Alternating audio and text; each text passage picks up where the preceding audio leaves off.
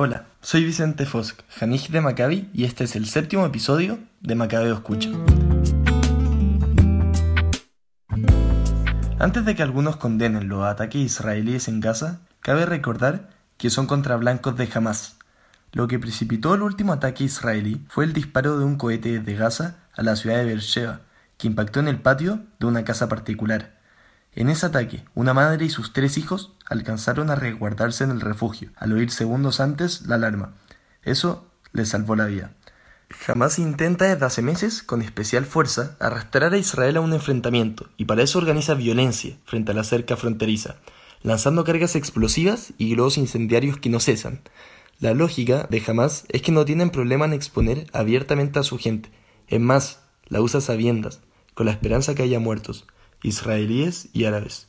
Quienes ya estén mirando con lupa cómo reacciona Israel, que actúa con una contención impresionante, deben ponerse a pensar cómo actuaría cualquier democracia occidental que debe lidiar diariamente con una entidad vecina, gobernada por terroristas.